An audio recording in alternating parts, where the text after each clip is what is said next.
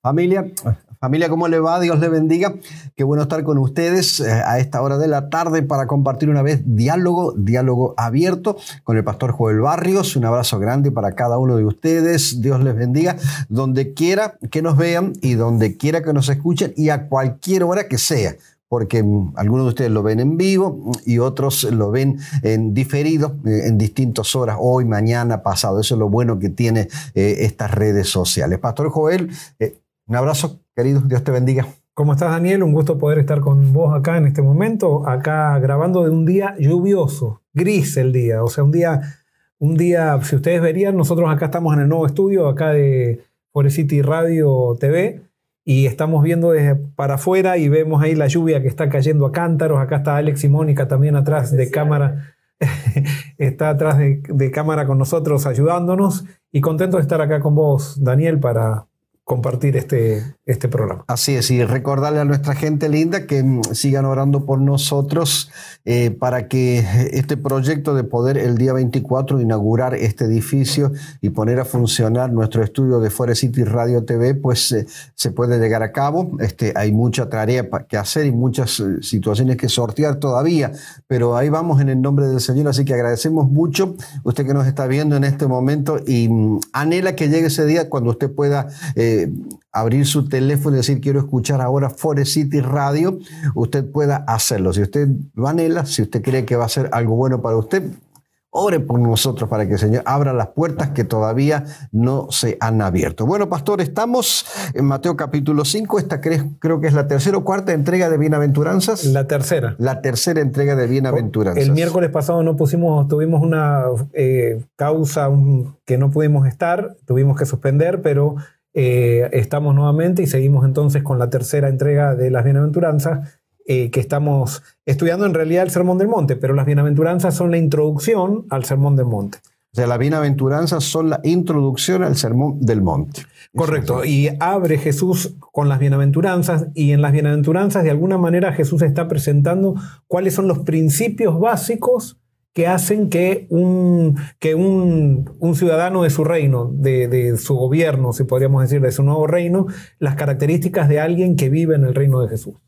Está bueno, o sea, yo sé que voy a leer, voy a leer esto, las, bienaventuranzas que han visto hasta ahora, voy a llegar hasta el verso 5 y, luego te voy a hacer una pregunta. Okay, eh, dice el capítulo 5 del libro de Mateo, verso 1 en adelante, dice, viendo la multitud, subió al monte y sentándose vinieron a él sus discípulos. Y abriendo su boca les enseñaba diciendo, Bienaventurados los pobres en espíritu, porque de ellos es el reino de los cielos. Bienaventurados los que lloran, porque ellos recibirán consolación. Bienaventurados los mansos, porque ellos recibirán la tierra por heredad. Y bienaventurados los que tienen hambre y sed de justicia, porque ellos serán saciados. El verso 6 es la bienaventuranza de ahora. Bienaventurados los que tienen hambre y sed de justicia, porque ellos serán saciados. Joel, ¿cómo entiendes cuál fue el motivo aunque algo dijiste hace un momento, por el cual Jesús se sienta y, va a comenzar eh, esto justamente hablando de bienaventuranza. Lo traía estudiado, eh, fue algo momentáneo, eh, estaba dentro, de su, dentro del plan de enseñanza que tenía para su gente las bienaventuranzas. Sí, yo creo que estaba dentro del plan, del plan o está bien ideado este sermón, o sea, no es algo improvisado, si podríamos decir así. Y eh, recordemos que Jesús acá está estableciendo los principios de su reino. Él venía a proclamarse como Mesías. Entonces no, nosotros ahora lo vemos a Jesús como una figura espiritual, que lo es y que lo era. Sin embargo, él quería entusiasmar a la gente con el nuevo reino que él venía a traer. Es como si fuera un candidato político que venía a hacer su propaganda política. y, y entonces ahora él comienza a establecer su doctrina. Lo interesante es que cuando él comienza a decir estos son los principios de mi reino, son totalmente al revés de lo que, había en ese tiempo. Claro, y de lo que propone la sociedad. O sea, porque comienza, por ejemplo, bienaventurados los pobres en espíritu, o sea, bienaventurados los humildes. Y siempre para ganar una guerra uno tiene que imponerse, tiene que ganar. O sea, tiene que, eh, perdón, tiene que... Avasallar a los demás. Exacto, avasallar a los demás. Y Jesús comienza diciendo, no, bienaventurados los pobres en espíritu, esos son los, los que están en mi reino. Después sigue diciendo, bienaventurados los que lloran. o sea, los que lloran por sus pecados. Y él ahora comienza a establecer ciertos principios que la gente también comienza a darse cuenta que el reino que Jesús venía a establecer era un reino que no comenzaba de afuera hacia adentro, sino que comenzaba de adentro hacia afuera. Acá hay que establecer algo. Nosotros muchas veces pensábamos que, que, decíamos Jesús venía a salvarnos del pecado nomás, pero no venía a establecer ningún reino. No, Jesús venía a establecer un reino, pero venía a primero, a salvarnos del pecado, del pecado personal, y eso iba a tener una consecuencia tan grande que iba a tener incluso consecuencias políticas. Después nosotros lo vemos, por ejemplo, que el imperio romano casi cae solamente por el cristianismo, nada más que Constantino un político hábil se dio cuenta... Era mejor unirse que caer. Exacto, entonces agarró y tomó una decisión que fue, digamos, eh, la explosión del cristianismo oficial, pero fue la muerte del cristianismo espiritual. Y entonces sí, se hizo popular el cristianismo oficial, pero el cristianismo espiritual fue, comenzó a decrecer, a decrecer y comenzó a perder ese poder que tenía el poder de conquistar el mundo, que es el poder espiritual. Nada más que nosotros eso no lo creemos. Y por eso generalmente los gobernantes comienzan a gobernar desde afuera para adentro. En el reino de Dios es de adentro para De adentro hacia afuera. Quizá por eso mismo no, no, vemos a los discípulos hablando contra la esclavitud, y había tantos esclavos, ¿no? Correcto. Porque ellos sabían, si ellos enseñaban los principios correctos, los amos iban a ser transformados y tarde o temprano esa iba a traer libertad de la esclavitud. Wow, este, o sea, había que esperar que ocurriese. Correcto. Y una de las cosas que yo me dado cuenta que los discípulos hacían era, ellos trataban de vivir esos principios de su reino dentro del movimiento cristiano. O sea, no era que ellos, no era que estaban diciendo, dejemos la esclavitud, luchemos contra la esclavitud en el, imperio romano. No, ellos comenzaron a luchar contra la esclavitud dentro del seno de la iglesia. Y ellos sabían que cuando venzan la esclavitud en el seno de la iglesia, eso iba a tener consecuencias en el imperio romano. Pero nosotros muchas veces acá en la iglesia, por ejemplo, decimos ahora, actualmente, decimos, vamos a luchar en contra de la corrupción. Suponete afuera eh, de los, gobiernos y gobiernos corruptos. Y quizás en nuestras maneras de administrar dentro de la iglesia somos corruptos. Ah, pero estamos luchando para afuera. Eh, a veces luchamos contra la injusticia afuera, sin embargo, ocurren muchas injusticias adentro. No, todo comienza en el seno del pueblo de Dios. Y cuando eso sucede, eso tiene consecuencias tremendas de transformación social incluso. En aquella época, em, ya que mencionamos la esclavitud y me, vino a pensar en, pareciera que se sale un momentito, pero no se sale, ya lo vas a ver. O sea, la gente que se, llegaba a la iglesia cristiana de aquella época y tenía esclavos en su casa, ¿los habrán dejado ser miembros de la iglesia? Bueno, lo que vemos, por ejemplo, con la carta que Pablo le hace a Onésimo, de, a Onésimo, a Filemón, a, Filemón. acerca de Onésimo. Filemón era un cristiano que todavía no había llegado a la total conciencia de lo que significa ser libre. Y que tenía una iglesia en su casa. Y tenía, y tenía, exacto. Entonces, él habla a favor de Onésimo, pero con, en su carta no está atacando a la esclavitud, sino que está queriendo llevar a Filemón al reino, y él sabía que si llevaba a Filemón al reino, eso iba a tener consecuencias en la esclavitud que que Filemón estaba ejerciendo. O sea, pareciera que la iglesia eh, apostólica entonces daba el mensaje que comenzara a trabajar desde adentro, pero aceptaba a los miembros y los dejaba que fuese el Espíritu Santo trabajando de adentro hacia afuera hasta que se produjeran los cambios. Y, Daniel, eso es realmente lo que tendríamos que entender todos ahora. pero, y yo sé que lo estás haciendo, estás haciendo este comentario con esa intención, o sea, eh, lo que pasa es que lo hemos entendido muy poco esto, porque nosotros cuando no creemos en el poder del Espíritu Santo comenzamos a hacer fuerza desde afuera y, queremos forzar un cambio desde afuera. Y esos cambios generan hipocresía, porque de afuera para adentro no cambio adentro, de adentro para afuera se cambia afuera. Pero si, si yo cambio afuera, con cambiar afuera no cambio lo de adentro. Porque, mm, o sea, si Jesús vino a hacer esto y lo vemos, ¿no es cierto?, a producir justamente cambios en el corazón del ser humano para que su conducta cambiase. Eh, entonces, este, nosotros estamos muy mal si yo le digo a la gente, eh, para que tú seas miembro de mi iglesia, tú tienes que dejar de hacer esto, aquello, lo otro y lo otro y lo otro. Y una vez que tú lo hayas hecho, entonces, eh, entonces tú, tú, puedes ser parte de este movimiento. Bueno, justamente eso era lo que luchaba Pablo. ¿no? Pablo después en su carta, especialmente a los Gálatas, los judaizantes querían imponer un montón de de cosas buenas, incluso que, que habían imperado o se habían impuesto en el judaísmo. Y Pablo dice, no, si la gente, sí había algo que había que, que ser dogmático, en aceptar a Cristo como Salvador personal y pedir lealtad a Cristo. Una vez que una persona decide ser leal voluntariamente, decide ser leal a Cristo, Cristo comienza a trabajar en esa persona y comienza a producir el fruto del Espíritu, que nosotros no lo podemos controlar a eso, eso solamente lo controla Dios.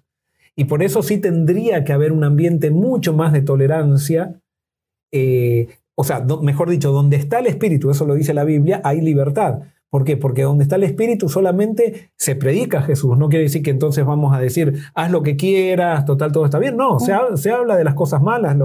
Eh, eh, Pablo hablaba de las cosas malas, o sea, que, hacían que los cristianos tenían que hacer ciertas cosas, pero eso era una educación que la gente iba tomando conciencia e iba entregando voluntariamente en el espíritu para producir cambios reales mostraba lo que era malo para que la gente lo viese cuán descarnado era lo malo y entonces el Espíritu Santo trabajara en el corazón de la gente y se produjera los cambios que solamente el Espíritu puede hacer. Exacto, exacto. Eh, yo te digo, yo no lo entendí esto por mucho tiempo. Yo tampoco. Y, viste, eh, es más, eh, mm, producía, a pesar de que yo veía que, que predicaba y todo eso, no sentía el poder de transformación que ahora veo, soy testigo o sea, ahora que no hago, no obligo a nadie, veo que la gente cambia, me cuenta testimonios y yo me imagino que vos también te debe pasar eso, que viene la gente y nos cuenta, el año pasado me cambió la vida y nosotros no hicimos nada. Es más, hay gente que está conectada por, eh, por internet, que nosotros no tenemos ni relación con esa gente, no sabemos ni qué hace ni qué no hace, pero todas las semanas recibimos testimonios de personas que nos dicen, desde el año pasado, desde hace dos años, desde la pandemia, nos ha cambiado la vida. Conozco ahora a Cristo, he vencido la droga, hay gente que nos cuenta, gente que se quería suicidar y ya no se quiere suicidar, y es todo por encontrar a Cristo y por dejar que Cristo, rendirse a Cristo para que Cristo haga los cambios que tiene que hacer hacia afuera. Amén, amén. Bueno, llegamos a la bienaventuranza del versículo 6, bienaventurados los que tienen hambre y sed de justicia, porque ellos serán saciados. Este, lo opuesto a la justicia sería injusticia. Mi suegro decía, esto es más viejo que la injusticia. y hay cosas que sí que son realmente más viejos que la injusticia. Estaba leyendo cuatro características que corresponden supuestamente a un juez que imparte justicia. Escuchate esto.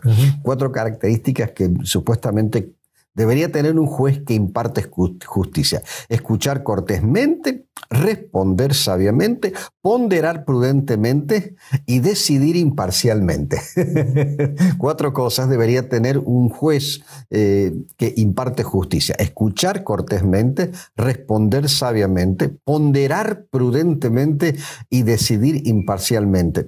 Este, no hay mucha gente así. ni jueces ni, ni, ni no jueces. O sea, la justicia, hablando en esos términos, es algo antinatural al ser humano. Y por eso en la sociedad se necesita forzarla. O sea, en la sociedad, si no se fuerza la justicia, es un desastre. Y por eso sí es necesaria esa justicia externa que se, que se, que se obligue para poder convivir en sociedad con gente pecadora. Pero una vez que estamos con gente que ha sido transformado, que se ha entregado a Cristo, ya la justicia no se puede forzar. Este, y por eso en, una, en el reino de Jesús los parámetros son totalmente diferentes. Son totalmente diferentes. Entonces dice, benditos los que tienen hambre y sed de justicia. Hambre y sed de justicia. ¿Cómo interpretamos eso? Muy bien, yo acá hay que definir lo que es justicia. ¿Qué es justicia? Y hay dos maneras de definir justicia, a mi criterio, ¿no? Está la manera de definir justicia al estilo imperio romano, la justicia es satisfacer los requerimientos de una ley. En la Biblia, justicia es satisfacer los requerimientos, no los requerimientos, sino satisfacer las necesidades de una relación. Eso es justicia. Es, muy diferente a, lo, a, lo, que en el Imperio Romano, en el Imperio Romano y en la sociedad occidental y en todas las sociedades es yo satisfago a una ley y hago justicia en la Biblia, en el reino de Jesús, yo eh, satisfago las, necesidades de una relación y entonces allí se da la justicia. Entonces nosotros vamos a ver, vos vas a ver que en las bienaventuranzas es interesante porque en ninguna bienaventuranza se habla del amor. En ninguna bienaventuranza se dice bienaventurados los que aman, porque ellos. Y entonces, pero si nosotros sabemos que el amor es fundamental Claro. en el reino de Dios, lo que pasa es que estos son aspectos del amor. Ok. Cada, cada bienaventuranza toca un aspecto del amor. Y la justicia, y esto quizás es el corazón, digamos, de, de- de esto, la justicia es amor en la Biblia. No es. Porque a veces dicen, no, Dios es justicia y es amor, ¿viste? Que dividen a Dios como diciendo, Ah, sí, sí, sí. en, en algún momento, cuando Dios se transforma en justicia, se pone con el ceño fruncido, castiga, manda a destruir a gente y eso. Y no, la justicia no está separada del amor. La justicia es un elemento del amor. Ajá. O sea, eh, la justicia está comprendida en el amor. El amor es, supera la justicia. Pero, por ejemplo, si vos querés leer Romanos 3.10, ¿Cómo no? Romanos porque 3:10. nosotros decimos, ¿cuándo hacemos justicia? Y decimos, bueno, cuando cumplimos la ley. Y fíjense lo que dice Romanos 3.10. Ujú. Eh, Romanos capítulo 3 y el verso 10 dice lo siguiente. Como está escrito, no hay justo ni aún ah, no, pará, me equivoqué. Romanos 13.10. 13 días. Ese está bien, también, está- También caía perfectamente justo ni uno solo. Sí. O sea, no hay que haga justicia ni uno solo. Estoy tan acostumbrado a citar ese versículo que 13.10 de Romanos dice, el amor no hace mal al prójimo, así que el cumplimiento de la ley es el amor. O sea, ah, vos fíjate, Pablo está diciendo, el cumplimiento de la ley es el amor. Lo que está diciendo es, el cumplimiento de la justicia, el tener justicia es cuando amo. Por eso, ¿y qué es el amor? El amor es el ingrediente necesario para toda relación. Sin amor no hay relaciones. O sea, cuando hay amor es que comienzan las relaciones. Sin amor no hay relaciones. Entonces, ¿qué es el amor? Entonces, dice la bienaventuranza, bienaventurados los que tienen hambre y sed de justicia, porque ellos serán saciados. Dice, bienaventurados, felices aquellos que quieren amar, porque Dios los va, primero ellos se van a sentir amados porque quieren amar, se van a sentir amados y van a poder dar amor. Y esto es algo muy importante. ¿Por qué? Porque eh, qué lindo sería que crean esta bienaventuranza las personas que están, por ejemplo, con pro- problemas matrimoniales. ¿Cuántas veces vos habrás aconsejado a personas que dicen, pastor, ya no puedo amar más, ya no soporto más esto? O sea, y dos personas que se casaron amándose, ahora se sientan enfrente de un consejero y están criticando, criticándose, eh, tratando de mostrar que el otro es el culpable.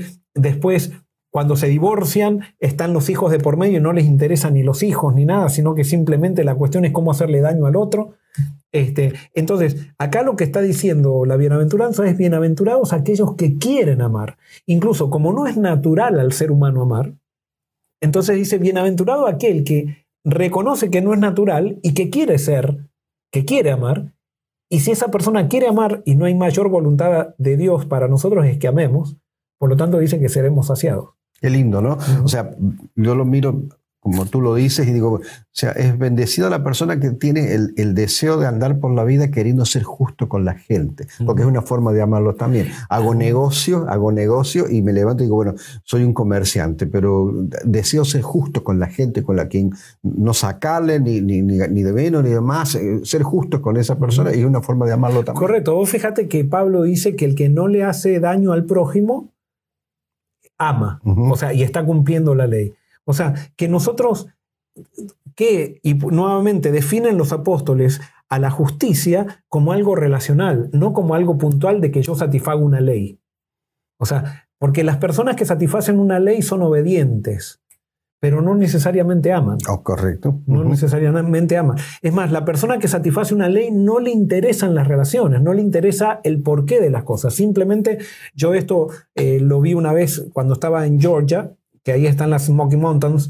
Eh, Esto siempre lo cuento, creo que lo conté en algún sermón, que había un, eh, contaron ahí, una noticia salió que había un padre que había salido con sus hijos a, a- a la montaña, habían, estaban acampando y estaban comiendo marshmallows. ¿no? En, en la, a la noche. Y en eso el padre ve que atrás del, del bosque sale un oso y que el oso se, se venía a los hijos de ellos. Entonces el padre vio una leña que tenía ahí cerca. Mientras el oso venía, cuando el, ojo, el oso vino, se, se levantó el padre y le pegó un, un leñazo en la cabeza al oso y lo dejó muerto. Al oso. Al oso. Tremendo. Al otro día vinieron los guardabosques y le cobraron una multa de 350 dólares Por haber matado al oso. porque estaba prohibido cazar osos. Eso, eso es la, el legalismo, eso es la justicia de la ley, que no, le, no le interesa por qué hiciste nada, No. no le interesan las relaciones, le interesa que no se viole la ley. El centro es la ley. No, la Biblia nos enseña que la ley de Dios ha sido puesta a beneficio de las relaciones. Entonces, cuando yo digo cumplir un mandamiento y eso no está construyendo mis relaciones, entonces no estoy cumpliendo ningún mandamiento. Estoy satisfaciendo la ley, pero no estoy satisfaciendo la justicia de la ley, que es restablecer relaciones y hacer relaciones que crezcan. Recién mencionaste el matrimonio. ¿Cuántas personas están en un círculo matrimonial, en un vínculo matrimonial, este, porque entienden que se casaron porque el divorcio es malo, porque están los hijos de por medio, porque está la iglesia, porque mami nunca se divorció, abuelo nunca se divorció, tatarabuelo, yo no me voy a divorciar, pero, pero no son felices. O sea, están dentro del mandamiento eh, de no divorciarse, si queremos llamarle mandamiento, pero no son felices. Claro, están aguantando. Ahora, alguien que puede estar escuchando dice, ah, ves, por eso yo no aguanto, mañana me divorcio, porque no quiero aguantar más. No, es que está, hay una solución. Bienaventurado el que quiere amar, Claro. porque será El gran problema es que cuando nosotros sentimos que no amamos, muchas veces no queremos amar. Dios nos ofrece amar, pero si ya nosotros sentimos que no amamos, es como que no queremos amar. ¿Por qué? Porque pensamos que el amor es un sentimiento y el amor es un principio.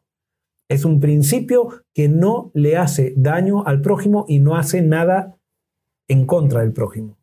Lo mismo podríamos hablar de los mandamientos, especialmente quizá el cuarto mandamiento, eh, la observancia del cuarto mandamiento con el ánimo de, de obedecer la ley, pero que tampoco te hace feliz la observancia del cuarto mandamiento.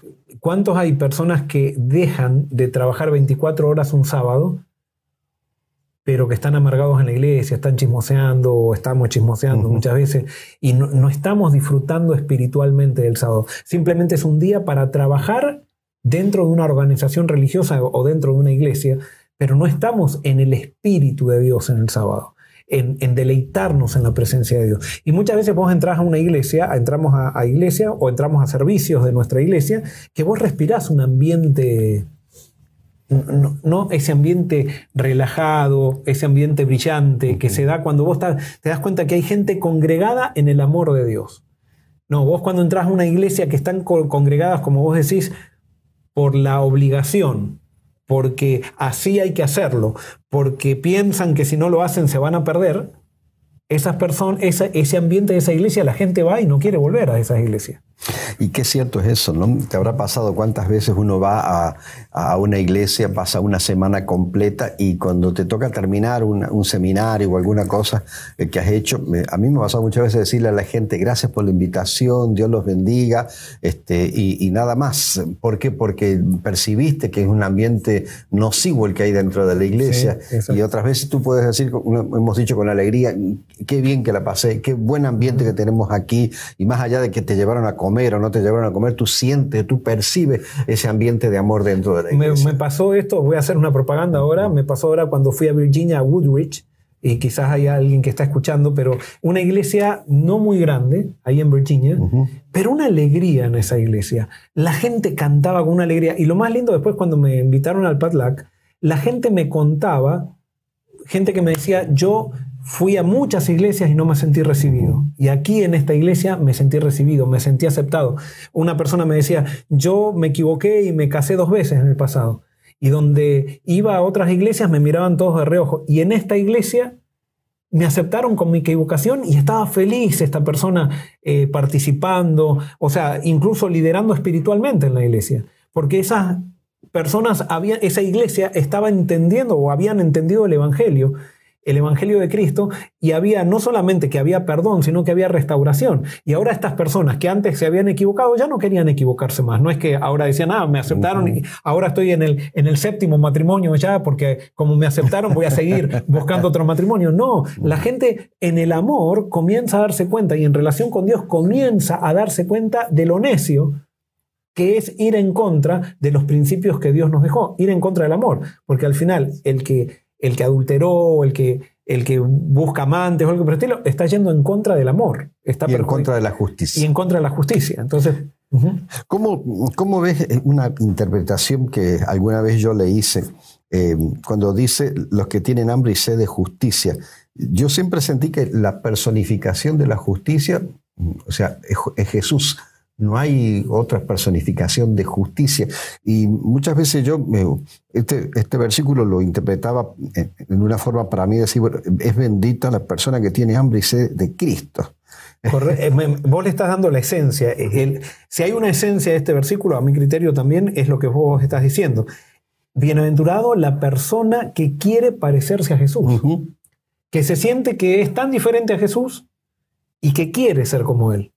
Y lo lindo es que acá prometen que vamos a ser saciados. O sea, eh, a veces acá hay una, una eh, paradoja, o sea, porque pareciera como que vos te sentís tan diferente a Jesús y eso quiere decir entonces que sos diferente, pero a la vez tenés un deseo muy grande de parecerte a Él. Hay personas que se sienten muy diferentes a Jesús, pero no quieren parecerse a Él. Wow.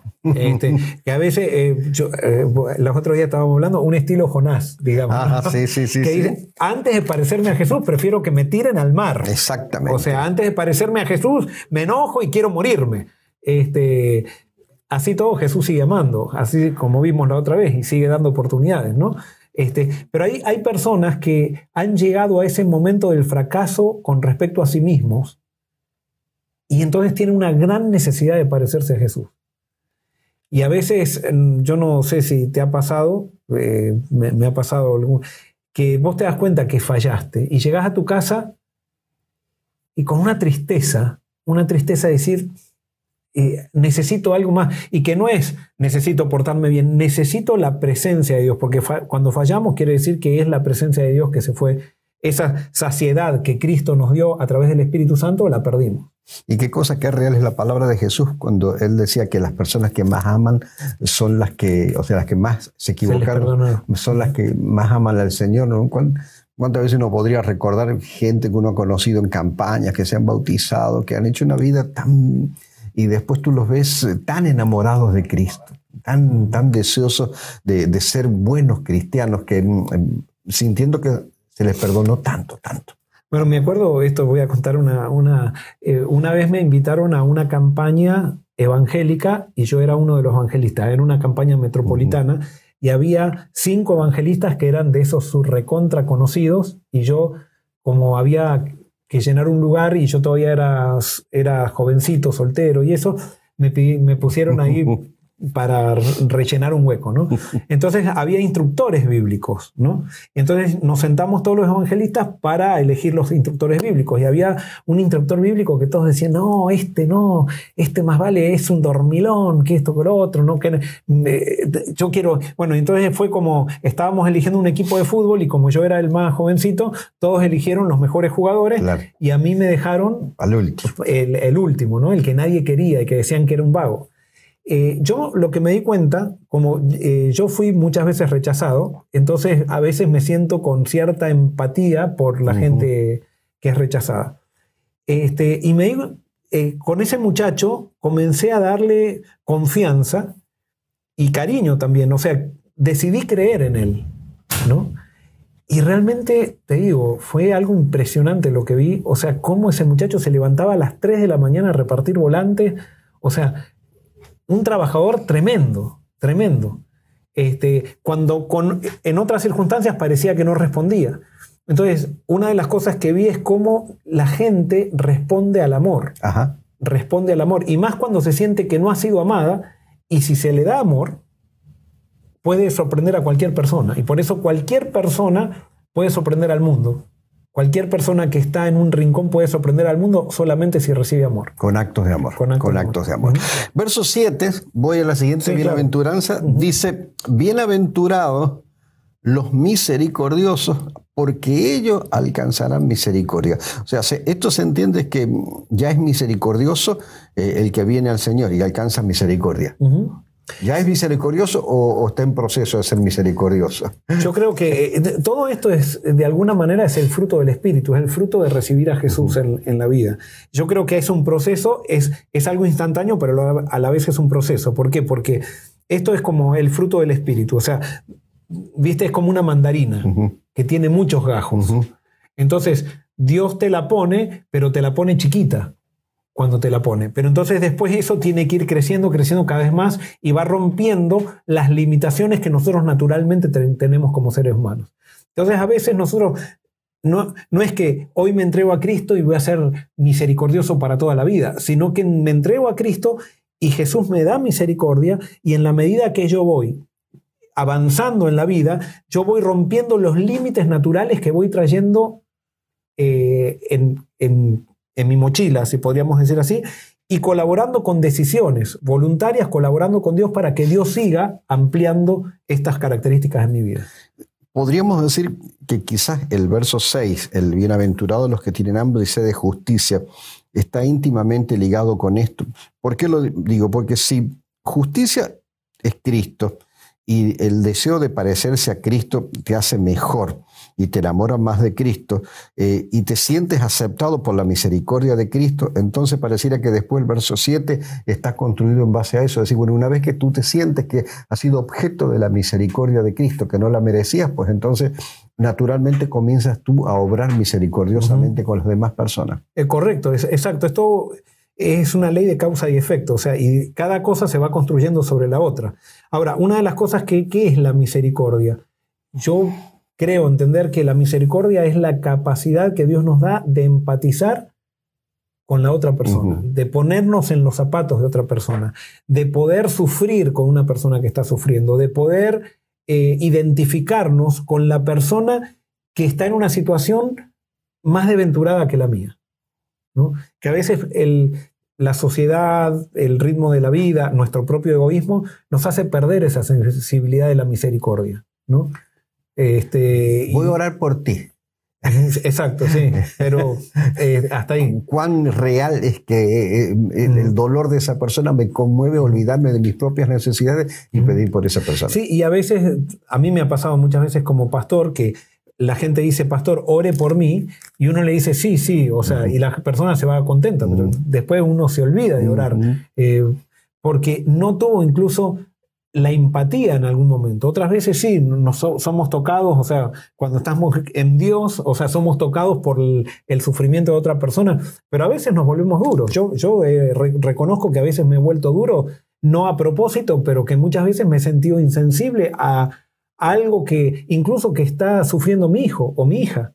Que a veces viene nuestro hijo y dice, se le rompió el, juguete, viene llorando y nosotros le decimos, ah, no fue nada, no fue nada, los niños no lloran. No pasa nada. O sea, claro, exacto. Entonces es falta de empatía. O sea, falta de empatía a lo que está viviendo la persona. Por más que yo no lo vivo y por más que a mí me parece chico, yo tengo que estar dispuesto a meterme en los zapatos de la otra persona y ver el dolor de la otra persona, sentir el dolor de, otra persona.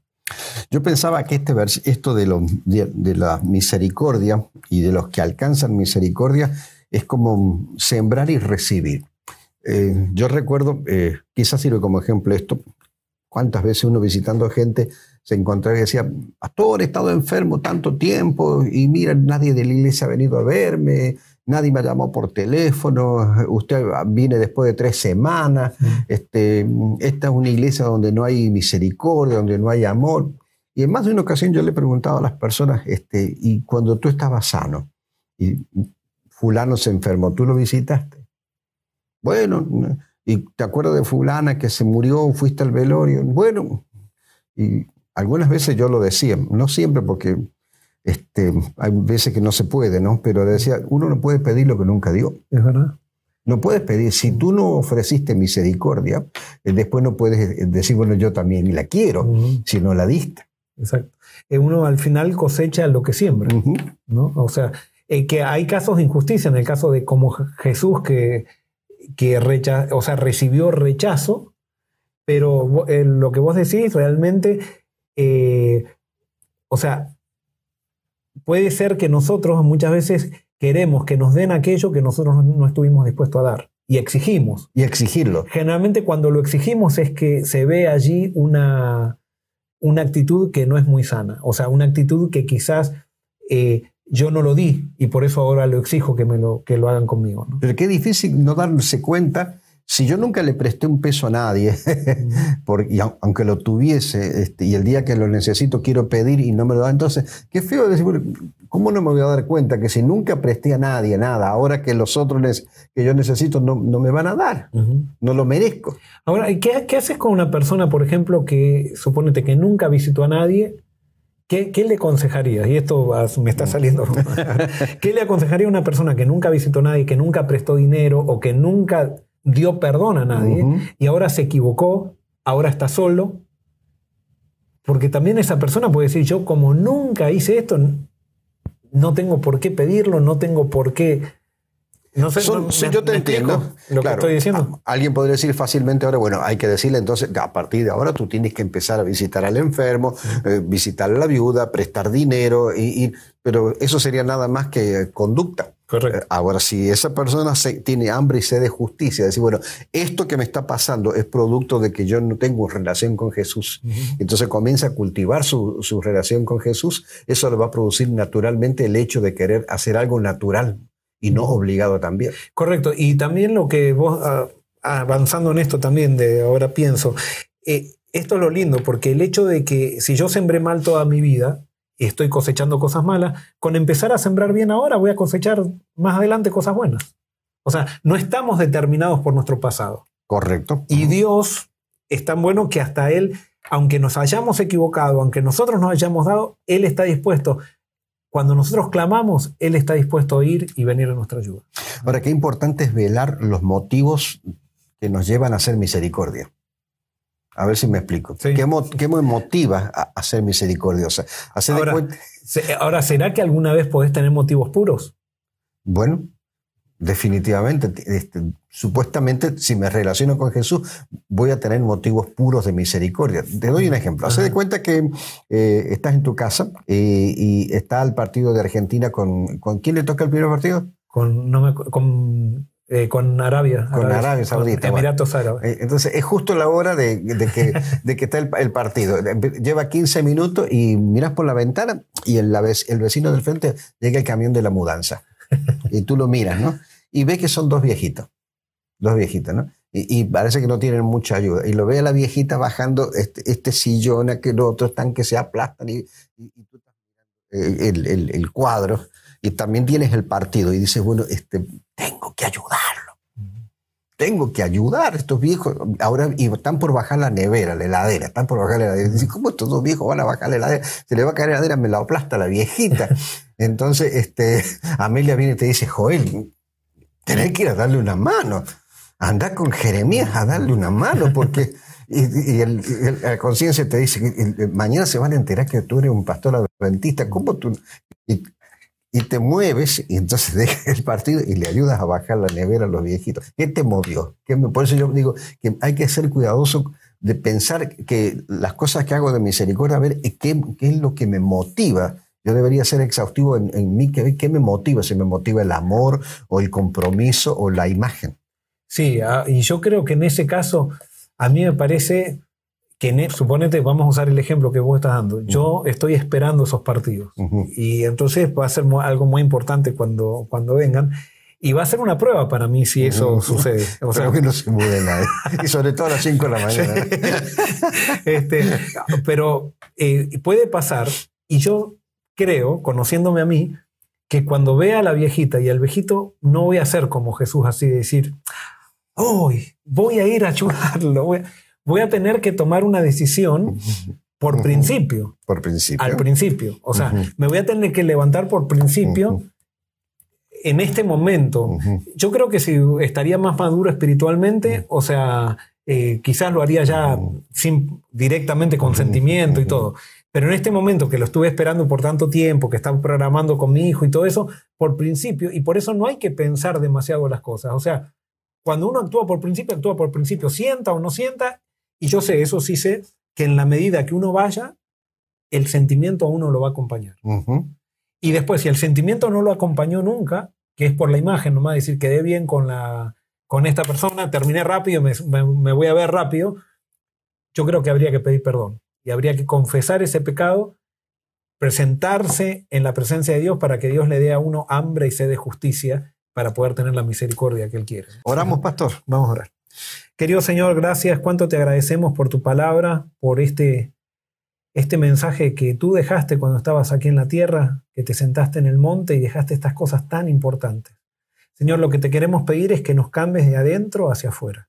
Te damos permiso para que tu presencia, tu Santo Espíritu, nos llene y que podamos ver en nuestra vida y la gente pueda ver en nuestras vidas estos principios que viven aquellos que están en tu reino. Señor, te pedimos en manera especial por Alex y por Mónica, que los bendigas, que dirija su vida y que nos podamos volver a reencontrar pronto eh, para poder contar las bendiciones que tú nos diste. Y te pido por toda la gente que se conecta, que se ha conectado hoy, que está escuchando, para que todos, Señor, todos juntos podamos saber de que tú estás en el control de nuestra vida y que nos unes para que pronto, muy pronto, podamos estar contigo en el reino de los cielos. Esto te lo pedimos sin merecerlo en el nombre de Jesús. Amén. Amén, Señor. Hasta la próxima, queridos.